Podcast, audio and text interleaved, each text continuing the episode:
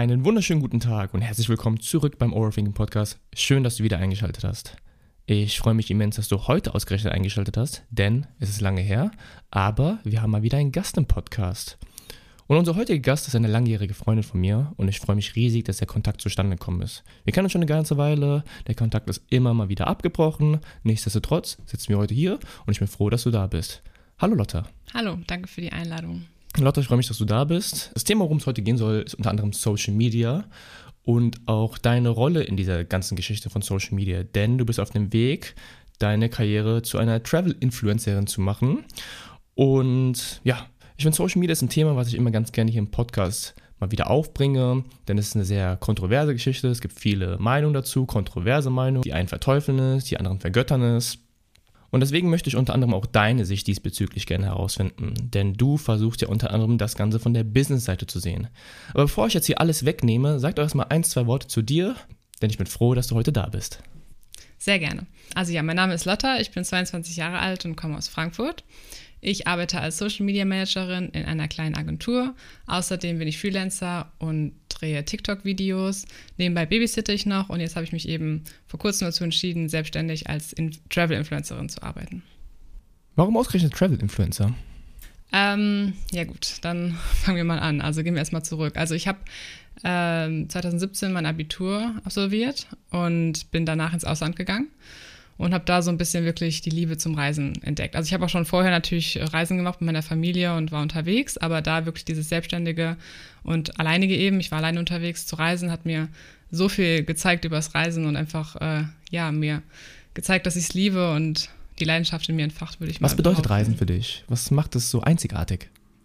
Also hauptsächlich auf jeden Fall einfach Menschen kennenlernen. Ich denke, der große Punkt bei mir beim Reisen ist Menschen kennenlernen. Ich liebe es wirklich, neue Leute kennenzulernen, weil das für mich so ein bisschen Wachstum bedeutet und mir das super wichtig ist. Durch neue Menschen, neue Kontakte lernst du neue Dinge, änderst deine Sicht auf Dinge und einfach, ja, wächst an dir selber und lernst dich besser kennen. Und das ist so wirklich das Größte vom Ganzen, würde ich behaupten.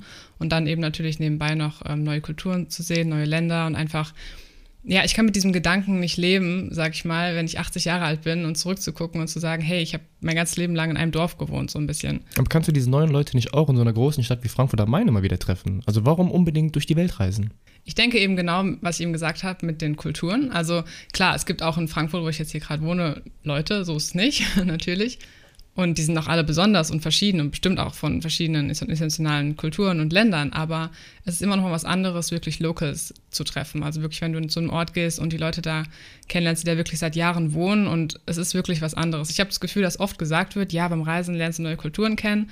Und es wird mehr so schön geredet, einfach nur gesagt. Aber ich finde, man muss es wirklich selber einfach erleben, um es ja zu verstehen, sag ich mal. Ja. Wie würdest du unsere Kultur, unsere deutsche Kultur oder unsere Menschen hier einschätzen? Positiv, negativ? Was sind deine Erfahrungen bisher gewesen? Also eher negativ würde ich jetzt mal sagen. Ja. Gar nicht jetzt böse zu klingen. Ich bin, ich, meine, ich bin selber Deutsche, damit mache ich mich ja selber auch schlecht, sage ich mal. ähm, aber ähm, ja, hauptsächlich finde ich das. Also die Deutschen haben auch wirklich Vorteile. Sagen, fangen wir damit an. Also ich finde es sehr schön, wie ehrlich Deutsche sind und dass sie sehr direkt sind. Das liebe ich total. Also da finde ich schon, ja. Okay. Also jetzt zum Beispiel im Vergleich zu, ich war lange in Neuseeland, im Vergleich zu Neuseeland, habe ich gemerkt, dass Deutsche total, ähm, ja, einfach die Meinung direkt raushauen, was ich super finde. Aber gleichzeitig die Deutschen sehr, ja, lange brauchen, um aufzutauen, so ein bisschen. Also man ist sehr, man ist mit, wenn man durch die Straßen läuft, man, man guckt sich nicht so wirklich an, sagt nicht Hallo, man ist so sehr mit sich selbst mehr beschäftigt und distanziert. Und wie gesagt, braucht lange, was wiederum aber auch schön sein kann natürlich, weil ich das Gefühl habe, dass Deutsche sich mehr Zeit nehmen, ja, tiefe Beziehungen zu gründen, sag ich mal, zu Personen, was ich schön finde, aber ja, einfach sehr lange braucht und ich deswegen dann nicht so ein großer Fan von bin und es einfach schön finde, mehr ein bisschen, ja, offen direkt zu sein und äh, jeden ein bisschen mehr als Familienmitglied zu sehen, direkt, auch wenn es ein Fremder ist, so ein bisschen. Das finde ich toll und das fehlt mir sehr in Deutschland. Ja, ja ich kann das verstehen. Also ich glaube, die deutsche Kultur ist nicht unbedingt für ihre Warmherzigkeit bekannt. Ja, genau. Aber nichtsdestotrotz, wie du es gesagt hast, ich glaube, jede Kultur bringt ihre Vor- und Nachteile mit. Auf jeden Fall, ja, das stimmt. Ja. Okay, also dann wieder zurück zum Travel Influencer. Du warst dabei zu erzählen, wie es dazu kam. Mhm. Ich glaube, ich habe schon ja seit vielleicht 2018, also jetzt seit knapp vier Jahren, immer mal wieder drüber nachgedacht und immer mal wieder auch überlegt, ja, ich würde es total gern machen und finde es super. Aber ähm, ich glaube, viele Komponenten haben damit reingespielt, dass ich einfach ähm, erstens Angst hatte, zweitens aber auch so ein bisschen durch äußerliche Einflüsse davon irgendwie ja, beeinflusst wurde, es nicht zu tun. Vor allem auf den Grund bezogen, dass ich finde, Influ Influencer, der Beruf Influencer wird total komisch angesehen von vielen gesellschaftlich, dass es einfach noch nicht so viel Akzeptanz bekommt. Und Wie wird er denn angesehen? Ich habe das Gefühl, dass viele einfach so ein bisschen, also es merkt man, das hört man ja auch total oft, dass gesagt wird, ja, Influencer machen einfach nur Fotos und das war's und bekommen dafür viel Geld und ja, und es wird einfach so ein bisschen ins Lächerliche gezogen, finde ich. Und äh, ich hatte einfach da so ein bisschen Angst vor Meinungen anderer und wurde aber auch viel beeinflusst und anstatt einfach auf mich selber zu hören und mein Bauchgefühl einfach zu machen, so ein bisschen. Und ich denke, das ist so der Grund, warum so lange gebrauch, ich so lange gebraucht habe, ja. Wie hast du es geschafft, jetzt darüber hinwegzusehen? Du bist jetzt aufgetaut und hast gesagt, okay, ich hatte diesen Gedanken schon lange im Kopf und wollte immer mal meine Influencer-Karriere starten, habe aber gezögert aufgrund von äußeren Einflüssen, wie zum Beispiel, was du gerade erwähnt hast. Die Leute sehen diesen ganzen Beruf oder die ganze Tätigkeit eher ja, lächerlich oder negativ. Wie hast du es geschafft, diese Kurve zu bekommen? Mm, ich denke, zwei große Gründe spielen damit. Also einmal eben, ja, Overthinking so ein bisschen, passt gut zum Podcast. Hallo? ja, also ich glaube, ich habe, wie gesagt, vier Jahre, also viel, lang darüber nachge viel, äh, lange Zeit darüber nachgedacht und einfach viel damit verbracht und äh, einfach irgendwann einfach für mich selber so entschieden, so, nee, jetzt reicht so ein bisschen. Aber ich glaube, ein großer Punkt war auch wirklich, dass es mir ähm, ja mental im letzten Jahr, beziehungsweise in den letzten zwei Jahren nicht so gut ging. Äh, nicht nur mental, sondern auch ähm, physisch, genau, nicht psychisch, physisch, so. Und ich davon einfach viel gelernt habe und auch viel verstanden habe, so ein bisschen, dass, dass es irgendwie, dass Gesundheit wichtig ist und natürlich einfach auch die physische, aber eben auch die mentale. Und ich habe so ein bisschen dadurch auch gesehen, okay, ich will, dass es mir mental gut geht und dazu gehört eben auch das zu machen, was ich liebe. Und ja, und dann hat mich das so ein bisschen mehr gepusht, glaube ich, dass es daher viel kam, ja. Was würdest du sagen, sind denn die größten Hürden auf dem Weg zu einem Influencer oder Travel-Influencer? Gute Frage. Also ich glaube auf jeden Fall der Punkt der Selbstständigkeit. Also ich habe von vielen ähm, auch Freunden gehört, dass sie oft zu mir sagen, oder was heißt gehört, oft sagen meine Freunde zu mir, dass sie denken, dass es so cool ist, dass man das selbstständig macht und man, man sein eigener Boss ist, was auch wirklich cool ist. Aber was ich jetzt auch schon ein bisschen aus Erfahrung dann eben jetzt erlebt habe, dass es auch super, super schwer ist. Also ich glaube, erstmal Disziplin für sich zu erlernen und eben auch ähm, für sich selber sozusagen ja, der eigene Boss zu sein, weil wenn du jetzt irgendwo anders arbeitest, sage ich mal, dann hast du eben Urlaube und Pausen und dir wird gesagt, was du zu tun hast. Und du musst das jetzt eben jetzt ganz alleine entscheiden. Du musst selber gucken, okay, welchen Content kreiere ich, wann, wo, wie und was und dann auch dieser Druck, der ständig da ist, dass du 24/7 eigentlich arbeitest, weil Social Media schläft ja nicht. Es ist ja wirklich die ganze Zeit da und du hast die ganze Zeit diesen Druck und dagegen ein bisschen anzukämpfen, würde ich schon als Höhe so bezeichnen, dass so, weil ich will natürlich auch trotzdem mir nicht gesundheitlich schaden. Und Auf deswegen, ähm, ja, ist es, glaube ich, ein großer Punkt. Es gibt ein Punkt. deutsches Sprichwort, das sagt, Selbstständigkeit bedeutet, selbst und ständig zu arbeiten. Ganz genau, ja, ganz genau so, ja. Und das ist halt wirklich, wirklich so und ja, ja. Man hört schon raus, dass Social Media logischerweise jetzt in deinem Leben eine größere Rolle spielt, einfach weil es auch äh, eine Einnahme generiert. Und wie ich schon am Anfang erwähnt habe, finde ich Social Media ist eine sehr interessante Sache, weil es einfach ein großer Bestandteil unserer unseres alltäglichen Lebens ist und man kann derzeit gar nicht mehr sein Leben ohne Social Media denken. Und wir kriegen es auch wahrscheinlich die nächsten Jahre nicht mehr aus unserem Alltag heraus. Und deswegen an dieser Stelle, du hast natürlich eine Einnahmequelle mit Social Media generiert. Aber was würdest du sagen, was ist Social Media an sich für dich oder welche Rolle spielt Social Media noch in deinem Leben? Meinst du jetzt ähm, bezogen auf mich im Privaten? Auf dich, ja. Also auf Privaten, genau nicht jetzt. Okay. Ja, also wie ich glaube ich auch eben schon sagte, dieses 24-7 im Kopf, also nicht, wie gesagt, nicht nur auf mich bezogen als, als Creator, sondern eben als Con Consumer, sag ich jetzt mal, also derjenige, der am Handy sitzt und einfach alles anguckt und so weiter und so fort. 24-7 und eben dieses, dieser krasse Vergleich zwischen anderen. Ich glaube, das ist ganz ähm, ein ganz großer Punkt bei mir persönlich in Social Media, was ich auch über die Jahre total viel erleben musste. Immer dieses Gefühl von, was machen die anderen und wie sieht's aus und was mache ich und was muss ich zeigen und muss ich es zeigen und will ich es zeigen und oh mein Gott, ich muss es zeigen und dann dieser Druck, der die ganze Zeit da ist und ja, also ich glaube, für mich persönlich würde ich sagen, ist sogar Social Media toxisch und nicht gut. Ach ja. Ja. Also du würdest eher negativ sehen. Ja, auf jeden Fall. Würdest, also, würdest du Social Media als privaten Gebrauch empfehlen dann? Nein, eigentlich nicht. Nein, warum? Wegen diesem Druck? Genau, wegen dem Druck. Also nein, aber auch ja. Also es ist beides, weil ich würde eher zu nein tendieren, ja, aber ich finde halt, Social Media sollte sich einfach stark verändern und von diesem Perfektionismus wegkommen. Also ich weiß nicht, ich habe jetzt keine genaue Antwort logischerweise wie, aber es gibt bestimmt bestimmte Dinge, wie zum Beispiel, was ich auch auf meinem Social Media versuche, dieses Realness mit einzubauen und wirklich nicht nur die Highlights zu zeigen und die guten Dinge, sondern wirklich, wirklich alles und einfach das Leben, wie es wirklich ist. Und ich denke, dass das schon viel ja, machen könnte. Also auf der einen Seite sagst du natürlich, Social Media als privater Gebrauch ist eher mm. Ja. Auf der anderen Seite sind die Leute aber, wo du sagst, ey, Social Media als privaten Gebrauch, lass das lieber, deine Einnahmequelle unter anderem. Ja, das stimmt. Aber es spricht für dich, dass du dann sagst, ey, als Influencer gehört es auch dazu, auch mal negative Seiten zu zeigen. Auch Ja. mal Seiten zu zeigen, ey, das Leben ist nicht immer Friede, Feuer, Eierkuchen. Das Leben ist jetzt nicht unbedingt prickelnd. Ich meine, wir kennen es alle, keiner filmt sich, wie er vier morgens nachts aus dem Club kommt und vollgekotzt und mit fettigen Haaren. Das sieht man alle nicht. Oder keiner liegt jetzt krank im Bett und schreibt hier, oh, guck mal hier, ich bin hier mit, keine Ahnung, einer mentalen oder psychischen Belastung zu sehen. Logischerweise zeigt man immer nur die besten Seiten von sich.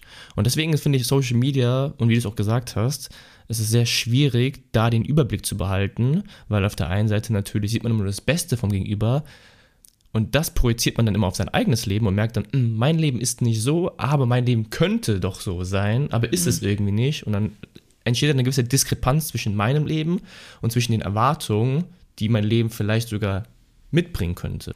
Und natürlich kratzt es dann am eigenen Selbstwertgefühl. Ähm, ja, genau. Und ich finde es zum Beispiel aber auch super, dass auch in letzter Zeit, das merke ich total, viel mehr. Ähm, zum Beispiel, ich bin persönlich auch ein Fan, auch auf meinem Social Media mit, mit Posing, davon, davon rede ich auch in letzter Zeit viel auf meinem Social Media, dieses, die perfekten Bilder darzustellen, die natürlich Arbeit sind. Also es wird nicht einfach ein Bild gemacht, es sieht perfekt aus, so, so wie du es siehst. Und auch danach du Rückenschmerzen oder sonst was, wenn du deinen Körper da so verbiegst und so Zeug. Ähm, aber ich finde, man sieht total oft in letzter Zeit auch Influencer, die dann eben dieses Bild zeigen, aber gleichzeitig auch noch ein Bild, was nicht so perfekt ist in den Augen, sag ich mal, beziehungsweise auch in den Stories oder auch allgemein dann auch wirklich behind the scenes zeigen, wie es wirklich aussieht. Und das finde ich super. Und ich denke halt, das ist ein großer Schritt und genau das meine ich eben mit mehr Realness einbauen und das kann, glaube ich, schon echt viel verändern, wenn man sowas macht. Die Frage, die ich mir nun stelle, ist, für den privaten Gebrauch, wenn es jetzt für den Einzelnen darum geht, dieses Vergleichen abzulegen, darüber hinwegzuschauen und jetzt die Kurve zu bekommen, wie du sie unter anderem bekommen hast, diesen Vergleich abzulegen, liegt das jetzt auf der Produzentenseite oder auf der Ko- Konsumentenseite? Muss der Konsument, also derjenige, der sich Social Media den ganzen Tag irgendwie reinzieht, sich jetzt mal Gedanken machen und ein bisschen mehr Selbstliebe aufbauen und merken, ach, die Welt ist ja auch irgendwie anders und ich kann auch ohne diese ganzen Vergleiche ganz gut leben? Oder liegt die Verantwortung unter anderem eher bei den Produzenten und mehr Realness, wie du es nennst, zu zeigen und zu zeigen, ey, wir haben vielleicht ein ganz nettes Leben, aber wir haben auch ganz schön schlechte Phasen, wir haben auch unsere Tiefen und die zeigen wir auch. Also zunächst, bevor ich es antworte, möchte ich nur kurz sagen, weil du gerade gesagt hast, dass ich das abgelegt habe. Also das auf gar keinen Fall. Also ich glaube, dass ich abgelegt habe, dass ich mich nicht mehr vergleiche, das ist nicht so. Und ich glaube auch, dass es verdammt schwer ist. Ich glaube nicht, dass es, also ich denke, man kann es schon schaffen, dieses Ablegen im Sinne von sich nicht zu vergleichen. Aber ich glaube, dadurch, dass wir alle so ein bisschen mit Social Media auch aufgewachsen sind, auch schon als wir jetzt jünger waren, hat es sich in uns festgesetzt so ein bisschen. Und es ist ja nicht nur Social Media, es ist ja auch in den Zeitschriften, es ist ja wirklich überall dieser Vergleich von wegen, man sieht irgendwas und dann guckt man sich selber an, sehe ich auch so aus, habe ich auch das, bin ich so, denke ich so, weiß ich nicht. Da gibt es ja tausend Möglichkeiten. Deswegen, ich denke, das abzulegen ist sehr, sehr schwierig und ist bei mir noch lange nicht so, auch wenn ich besser bin, ja, aber genau. Und zu der Frage, ähm, ich denke auch beide Seiten. Also ich würde jetzt gar nicht mich für eine entscheiden, wobei ich vielleicht mehr zum, zur Seite der Produzenten wirklich tendiere sogar. Weil sie sind diejenigen, die die Reichweite haben und so ein bisschen auch ähm, irgendwo eine Verantwortung. Aber es ist auch ein Ding, wo ich merke, dass ich dafür auch Angst habe, dieser, dieser Verantwortung, der ich ausgesetzt bin. Aber ich glaube trotzdem, dass die Produzenten das mehr in der Hand haben, weil sie eben zum Beispiel, sagen wir, sechs Millionen Follower haben und davon eben ganz viele junge Mädchen und wenn sie da irgendwas zeigen und irgendwas sagen und nur wenn du das hast, bist du cool oder sonst was und die Mädchen werden dann krank dadurch, als Beispiel, jetzt ist es einfach nur irgendein Beispiel, ne?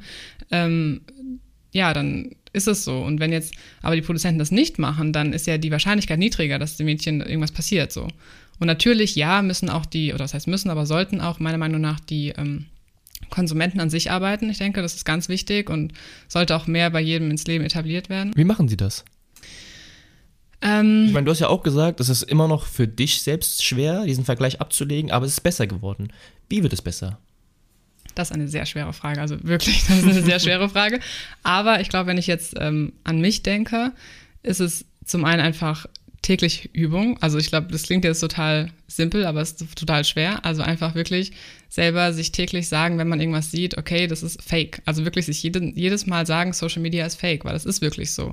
Und ich habe das Gefühl, jeder weiß es, aber man weiß es nicht wirklich. Also man weiß es nach außen hin, man sagt es, aber man fühlt es nicht. Und dahin hinzukommen, einfach sich immer wieder zu sagen, wie wenn man sich jeden Tag sagen will, sagen sollte, im Spiegel, ich bin schön. Einfach, irgendwann wird man es auch dann glauben, wenn man es jeden Tag sagt. Ich glaube, es ist wirklich einfach eine Übungssache. Ich denke nicht, dass es da irgendeinen, ich weiß nicht, ich würde jetzt nicht sagen, dass es da irgendeine Regel gibt oder irgendeinen Tipp von mir oder irgendein Buch, was einem da helfen würde, denke ich. Ich glaube, es ist wirklich einfach Practice. So. Okay, ich verstehe. Ich fand es sehr spannend, was du gerade gesagt hast bezüglich dem Thema Verantwortung. Gerade weil du auf der Produzentenseite von Social Media vor allem bist. Und ja, ich sage das auch immer. Ich produziere ja eher als konsumiere. Und ich glaube, es ist vielen Leuten nicht bewusst, die Social Media halt auch gängig nutzen, also auch Sachen posten, was für einen Hebel sie haben. Also ich glaube, du musst noch nicht mal 6 Millionen Follower haben. Ich glaube, da reichen auch ein paar weniger Nullen.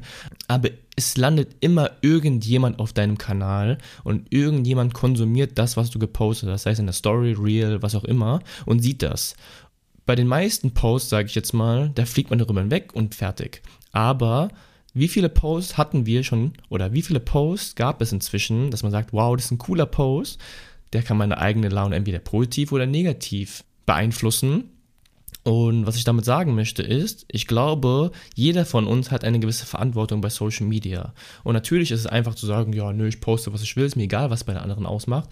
Ja und nein. Natürlich darfst du mehr oder weniger in einem gewissen Rahmen posten, was du möchtest, aber bedenke immer, dass Leute das sehen und dass Leute das beeinflusst. Und das ist nicht nur bei Social Media, ich glaube, das ist auch im Real Life so. Wenn du draußen auf der Straße bist und irgendwie auf die Straße spuckst oder dich irgendwie beschissen verhältst und rumpöbelst, irgendein kleiner Junge sieht das vielleicht oder hört das vielleicht und unterbewusst macht das mit ihm etwas. Und ich glaube, genauso ist es mit Social Media. Und ich glaube, um jetzt da nochmal zurückzukommen, dass die Verantwortung auf der Produzentenseite ziemlich hoch ist, auch wenn viele das gar nicht haben wollen. Auf jeden Fall. Und ich glaube, genau das ist auch der Punkt, warum man versuchen sollte, auch diese Reichweite als Produzent umzuwandeln in was Gutes und eben Sachen zu zeigen oder über Dinge zu reden, man sollte es sozusagen nutzen und Sachen ansprechen und Leute ins Positive versuchen zu verändern, beziehungsweise nicht unbedingt zu verändern, aber sie zu motivieren und zu inspirieren, für bestimmte Dinge eben einzustehen und da was zu tun. Und ich glaube, das ist ähm, ja ein wichtiger Punkt. Welche Ziele und Erwartungen hast du mit deinem Influencer-Dasein? Ich meine, es geht ja vor allem primär ums Reisen, habe ich das richtig verstanden? Ja, genau. Also Reisen auf jeden Fall, wie gesagt. Ich möchte Leute motivieren. Ähm, zum einen, wie gesagt, zu reisen, also wirklich einfach Punkt Reisen, das war's. Aber dann allgemein auch wirklich zu motivieren, das zu machen, was sie lieben. Also es muss nicht unbedingt Reisen sein. Einfach für mich ist es Reisen, für mich persönlich, aber für jeden ist es irgendwas anderes. Einfach seine Leidenschaft so ein bisschen auszuleben und nicht ähm, zu denken, ja, ich mag's, aber was ist wenn? Und so ein bisschen mehr mit dem, ja, go with the flow so ein bisschen so zu leben und einfach zu denken, okay, ich versuch's einfach und wenn es mir Spaß macht, dann werde ich auch da Erfolg mit haben und glücklich werden. Genau, und dazu noch, wie gesagt, möchte ich viel auch über ähm, mentale Gesundheit reden und einfach auch über Gesundheit an sich, weil ich damit eben persönlich ähm, viel zu kämpfen habe und ähm, viel erfahren habe und viel aber auch daraus gelernt habe. Und ich glaube, da wirklich einfach viele Leute ansprechen möchte und genau darüber mich austauschen. Und das ist mir auch sehr wichtig. Achso, genau, was mir aber auch noch gerade eingefallen ist, eben als ich dir zugehört habe, zu der Frage davor nochmal, als du mich gefragt hattest, ähm, was vielleicht helfen kann, dass man da sich nicht so vergleicht, ist auf jeden Fall auch ähm, wirklich bewusst zu gucken, wem man folgt und was man sich anguckt. Und wirklich so ein bisschen zu gucken, okay, wenn du jetzt zum Beispiel, sagen wir, gerade auf Instagram oder auch TikTok ein bisschen darum scrollst, sage ich mal, auf dich zu hören und zu gucken, hey, ich gucke mir das gerade an und ich merke, dass ich irgendwie traurig werde oder wütend oder irgendwas mit mir ist oder ich das Gefühl habe, oh Gott, ich fühle mich nicht mehr gut. Und einfach dann wirklich bewusst zu sagen, okay, ich entfolge der Person jetzt. Und das glaube ich wirklich, ja, wie so ein bisschen Aufräumen von dem Social Media kann sehr gut tun. Also das ist ein ganz großer Tipp, denke ich auch. Aber wahrscheinlich würde keiner von sich behaupten, ey, ich folge jemandem, der mir schlecht tut. Jein, also wirklich, wie gesagt, ich glaube, vor drei Jahren hätte ich es auch nicht gemacht und mittlerweile tue ich es. Und ich glaube, das ist wieder dann der Punkt, was ich auch davor schon gesagt hatte, dieses Practice. Also wirklich, das kommt mit der Zeit. Wenn du einfach nur klein anfängst und wenn du nur meinetwegen dich hinsetzt und man könnte ja auch so starten, dass man sagt, okay, ich setze mich jetzt mal hin für zehn Minuten und scroll durch meine, meine ähm, nicht mit denen ich folge, so, meiner, ja, genau, und sage, okay, ich muss zwei entfolgen, so ein bisschen. und dich sozusagen zwingst dazu. Und irgendwann machst du das dann aber von automatisch, weil du merkst, es tut sogar gut eigentlich, es ist befreiend. Und irgendwann merkst du, du bist auf deinem eigenen Social Media, äh, kreierst es so ein bisschen für dich selber und fühlst dich da wohl und bist eigentlich motiviert, und, und anstatt irgendwie runtergezogen zu werden. Also wenn ich jetzt sehe, dass meine Followerzahl komplett runterdroppt, dann weiß ich Bescheid. gut, genau. Dann tue ich den anderen Leuten irgendwie nicht so gut, wie ich es manchmal wünsche oder hoffe. ähm, du hast das Thema mentale Gesundheit nochmal kurz angeschnitten, Mental Health, und auch gesagt, dass du deine Hürden und deine Barrikaden da hattest. Möchtest du mal kurz darauf eingehen? Kann ich machen, sehr gerne. Ähm, nur vorweg, aber ich werde wahrscheinlich nicht zu tief reingehen, weil ich, wie gesagt, auch ja schon eben gesagt habe, viel über mein, auf meinem Social Media darüber reden möchte und einfach noch nicht zu dem Punkt gekommen bin, aber ich werde schon trotzdem gerne, kann ich dir gerne ein bisschen was erzählen. Also ja, ich, ich leide jetzt seit zwei Jahren an chronischen Kopfschmerzen, also ich habe wirklich jeden Tag Kopfschmerzen ähm, und circa vor ja, einem Jahr ging es mir mental auf einmal sehr schlecht, was sehr wahrscheinlich eben auch an diesen Kopfschmerzen lag, aber eben bestimmt auch aus vielen anderen Gründen her, wie zum Beispiel, dass ich eben nicht gemacht habe, was ich eigentlich tief wollte, sondern mehr mich von außen beeinflusst habe und Dinge getan habe, die ich gar nicht wollte, wie zum Beispiel irgendein Studium anzufangen oder sonst was.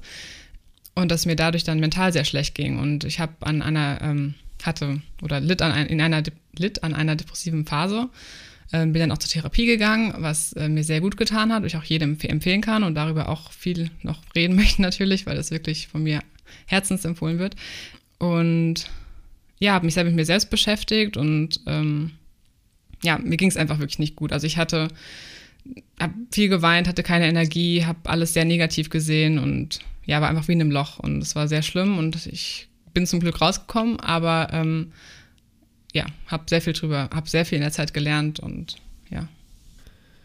Du hast davon gesprochen, dass du es geschafft hast, das auszuüben oder das zu finden, was du liebst, was du machen möchtest, was du später mal idealerweise monetarisieren kannst oder möchtest, was du zu Geld machen möchtest. Und hast dafür ein Studium ausprobiert, hast dich versucht, anderweitig irgendwie umzusehen, zu gucken, was du wirklich magst. Aber es ist doch so in unserer multipluralen Gesellschaft, dass es wirklich schwierig ist, gerade für Leute in unserem Alter zu finden, das, was sie lieben. Es gibt so viele Möglichkeiten, es gibt so viele Optionen, es gibt so viele Studiengänge, es gibt so viele Ausbildungsplätze. Wie finde ich das, was ich wirklich machen will? Hm. Oder wie hast du es gefunden? Da fragst du auf jeden Fall die richtige.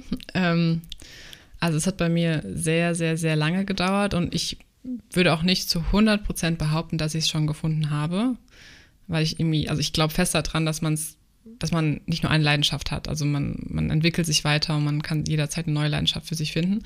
Aber ähm, ich denke, dass es viel damit zusammenhängt, dass ich vieles ausprobiert habe, wirklich. Also natürlich gibt es Leute, die einfach ich, aus irgendeinem Grund, also ist ja auch schön natürlich, dass sie irgendwie mit zehn sich für irgendwas entscheiden und das super finden und da total drin aufgehen und das machen. So, ich denke mal, so Leute gibt es immer, es gibt immer Ausnahmen, sag ich. Aber wie du auch selber gesagt hast, viele strugglen da und wissen nicht genau wie und was und wo. Ähm, aber für mich war es einfach dieses ich, ich kann sagen, dieses Gefühl von Leidenschaft, das bekommt man, wenn man irgendwas macht ähm, und die Zeit vergisst und einfach wirklich merkt, dass man das Gefühl hat, man arbeitet nicht, sondern es macht Spaß. Es ist wie ein Hobby, aber irgendwo ist es trotzdem eine Arbeit. Das ist für mich zum ersten, zum, erstmal um zu erklären, Leidenschaft. Und dann habe ich wirklich einfach in den letzten Jahren so viel ausprobiert, so viel gemacht, verschiedene Jobs, verschiedene Studiengänge, verschiedene, weiß ich nicht, einfach alles Mögliche und dadurch so ein bisschen das entdeckt, denke ich. Und nicht, weil ich dann in der Zeit viel gereist bin sogar auch, aber weil ich eben immer wieder gemerkt habe, was ich nicht mag und irgendwas in mir steckt, was dann immer wieder war. Aber ich kann mich erinnern, dass ich damals, als ich das gemacht habe, mich besser gefühlt habe. Und das war eben damals, als ich nach der Schule ins Ausland gegangen bin. Und da war ich eben viel am Reisen und habe dieses ganze Zeug gemacht, was ich jetzt eben mehr machen möchte, auch eben zum Beruf. Und ja, ich glaube, da musst du dran einfach glauben, wenn du dieses Gefühl hast, es ist wirklich einfach ein Bauchgefühl. Ja. Okay, also Reisen und viele Sachen ausprobieren ist so dein Ratschlag in dieser Position. Auf jeden Fall, ja. Genau, und, und natürlich eben auch, sich dich mit vielen Leuten auszutauschen. Also ich hatte da auch früher mit Probleme, immer mit, mit Leuten zu reden, die irgendwas schon gemacht haben. Und dann dachte ich immer, nee, ich will von dir nichts hören, du bist älter, du hast eh keine Ahnung, war da auch sehr, vielleicht sogar kindisch. Und ich habe dann irgendwann gemerkt, nee, red doch mit Leuten, die das schon gemacht haben und, und, und hör ihnen zu und versuch irgendwie, ja, von ihnen zu lernen und sei offen dazu. Ja, und gesprochen auf deinem Social Media Kanal und deiner Reise zum Trail Influencer hast du ja jetzt vor ein paar Tagen oder Wochen ein Video offengelegt, ein 15-minütiges Statement, von dem du viele Sachen ansprichst, die du auch hier gerade im Podcast erwähnt hast und noch mehr. Und ich habe mir das Video angeguckt und ich fand es sehr bereichernd, ich fand es sehr interessant, ich konnte einiges mitnehmen und fand es sehr spannend, dir dazu zu hören. Und auch sehr ehrlich. Und auf eine Sache möchte ich aber darauf eingehen. Du sprichst von Fake it till you make it. Kannst du mal näher darauf eingehen? Nimm uns mal damit, was du dann meinst. Es geht hauptsächlich darum, dass ich, wie gesagt, irgendwann entschieden habe, okay, ich möchte Travel-Influencerin werden und das ist mein Traum, mein Ziel und das mache ich jetzt. Und dann habe ich angefangen, ähm, auf TikTok als auch auf Instagram einfach in meine Bio zu schreiben, Travel-Influencerin.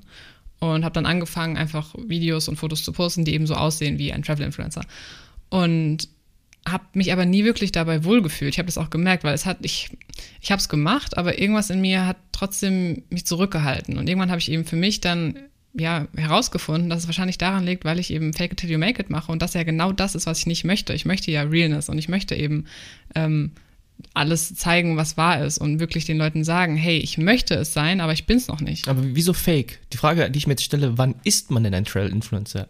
Abhängig von der Anzahl an Followern, die man hat oder abhängig von der Anzahl an Ländern, die man besucht hat? Wann ist man ein Travel-Influencer? Weil ich meine, du hast ja schon einiges gesehen, einiges gemacht und du postest auch ja und du beeinflusst ja auch irgendwie Leute. Also warum warst du noch, oder deiner Meinung nach, noch kein Travel-Influencer?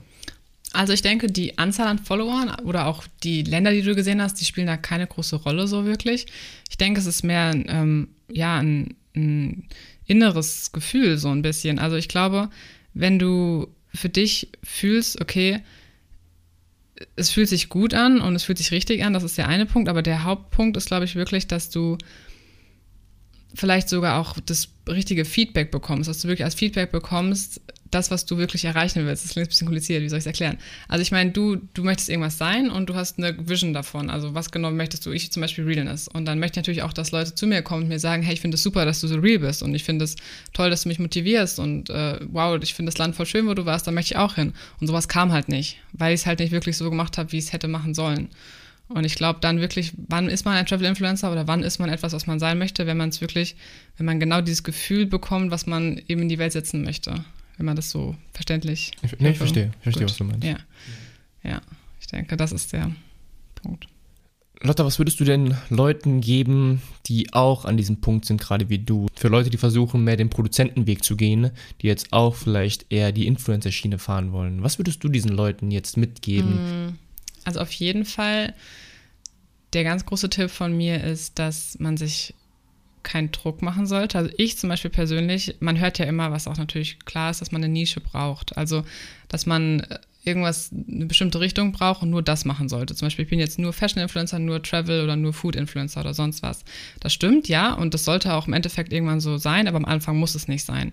Ich denke, es geht einfach darum, einfach zu starten, einfach zu machen, also nicht zu viel zu drüber nachzudenken, weil das war auch von mir ein großes, ein großes Problem einfach, dieses, aber wenn ich das jetzt poste, eigentlich will ich ja, dass es später so aussieht oder wenn ich jetzt das Bild poste, dann passt das nicht mit meinen anderen Bildern oder sowas ist wichtig. Im Endeffekt, ja, wenn du ein bisschen größer bist, aber am Anfang geht es einfach nur darum zu machen und du lernst durch deine Fehler. Also einfach, du, du wirst nicht von 0, 0 auf 100 der, der Influencer sein, der du sein willst. Es ist einfach wirklich ein Weg und den musst du gehen und dann einfach starten und von den Fehlern lernen und einfach mit dir selber das so ausmachen und nicht auf irgendwas warten und denken, ist, ich kann nur starten, wenn ich das und das habe oder mit, mit so und so vielen Followern kann ich erst wirklich richtig loslegen oder sonst was. Auf gar keinen Fall einfach machen und nicht drüber nachdenken. Klingt einfach, ist es nicht, aber das ist, glaube ich, wirklich so. Ja, es klingt immer so einfach, ja, ne? ja. aber ja. Das ist wirklich der große Tipp. Schön inspirierende Worte von deiner Seite. Danke. Apropos inspirieren. Was würdest du sagen, waren deine größten Inspirationen, die dir unter anderem auf deinem Weg geholfen haben? Weil du hast Sachen gesäubert, die eher negativen Einfluss auf dich hatten, aber logischerweise positive Einflüsse verstärkt. Was waren für dich in deinem Leben große Inspirationen, die du noch heute mit dir mitträgst? Sei es Bücher, sei es Leute, sei es Menschen, sei es Erlebnisse. Also es klingt jetzt vielleicht komisch, aber ich glaube am meisten von mir selbst, auf jeden Fall. Also ich selber bin meine größte Inspiration so ein bisschen. Ich will das jetzt nicht, dass es irgendwie arrogant klingt. Ja, irgendwie klingt das total komisch. Also manches jetzt nicht, dass ich irgendwie Poster von mir in der Wand habe oder so. Ähm, aber einfach, ich glaube, weil ich ähm, in, in, mich vertraue und einfach, wie ich, also weil ich durch mich selber in den letzten Jahren so viel gelernt habe und verstanden habe, ähm, ja, dass ich daran so wirklich sehr stark festhalte. Ich denke mal, das ist ein sehr großer Punkt, ja, ich selber. Oh Gott. Ähm, aber dann auch wirklich, ich, da habe ich jetzt natürlich keinen Namen in dem Sinne, aber ähm, viele Leute, die ich einfach auf meinen Reisen getroffen habe, auch wirklich, weil Leute, die du auf Reisen triffst, sind einfach anders. Ich weiß nicht, wie ich es beschreiben soll, aber sie, sie sehen die Welt einfach anders und sie sehen sie lockerer so ein bisschen und sie nehmen sie nicht so ernst, habe ich das Gefühl. Und da habe ich viele Meinungen bekommen und viele Gespräche geführt, die mich einfach inspiriert haben und mir so gesagt haben, okay, ich kann nichts verlieren, mach einfach. Die Welt ist kein schlechter, schlechter Platz, sage ich mal. Du kannst hier nichts falsch machen, du kannst nichts verlieren, du, du machst, was du machst, so ein bisschen. Mm, also das auf jeden Fall. Und ansonsten auf jeden Fall auch Bücher, bestimmte Bücher. Ich habe jetzt vielleicht kein bestimmtes, was ich sagen kann, nein, aber einfach das Thema Selbstentwicklung an sich einfach ist ein großes Thema für mich und da gibt es unglaublich viele tolle Bücher oder Podcasts oder sonst was, was man sich angucken kann. Also da einfach alles Mögliche schon fast ein bisschen. Was muss da gucken für dich selber, was da dir hilft, aber einfach dieses an sich selber arbeiten und sich selber besser kennenlernen und äh, selber wachsen hat mir viel geholfen und mich inspiriert. Mm. Ja. Ähm, ja, sehr spannend. Bevor wir das Ganze abschließen, würde ich dir noch eine Frage an dieser Stelle stellen. Was bedeutet für dich Erfolg? Schon wieder so eine große Frage. okay, Erfolg, was bedeutet das für mich? Ähm, an erster Stelle auf jeden Fall glücklich sein. Also das klingt jetzt so, ja, platt irgendwie, aber es ist wirklich so. Also einfach, wenn man morgens aufwacht oder auch abends schlafen geht, so, sich zu so fühlen, okay, ich, ich mache alles richtig hier auf der Welt, ich, ich fühle mich gut mit dem, was ich mache. Und das kann jetzt, wie gesagt, alles sein, aber einfach dieses innere Gefühl wirklich, dieses Glücklichkeitsgefühl, das ist für mich wirklich Erfolg. Und dann eigentlich auch Gesundheit. Also materielle Dinge sind für mich wichtig, irgendwo ja, aber sie beschreiben für mich nicht Erfolg, nein. Weil ich glaube nicht daran. Ich, ich glaube klar daran, dass man mit Geld zum Beispiel alles haben kann und äh, irgendwo auch Glück finden kann, aber nicht in so einem tiefen Sinne, wie eben wenn man glücklich ist und gesund ist. Weil ich glaube, weil man dann, also weil was willst du mit, mit, mit materiellen Dingen, wenn es dir gesundheitlich nicht gut geht oder innerlich und mental? Ich glaube deswegen Gesundheit und ja, glücklich sein. Ja, da fliegt die Zeit schon wieder. Lotta, vielen, vielen Dank, dass du da warst. Es war für mich ein sehr spannendes Gespräch ich glaube, ich konnte vieles hier rausziehen und ich glaube auch der ein oder andere Hörer konnte ein bisschen was hier rausziehen. Und ja, ich bin sehr gespannt, wo deine Reise, Reise, ne, du verstehst, Reise als Travel-Influencer hingeht, sowohl im Online- als auch im Offline-Leben. Hast du da noch irgendwas, was du sagen möchtest? Also erstmal sehr gerne. Es war, hat sehr viel Spaß gemacht und vielen Dank für die Einladung nochmal.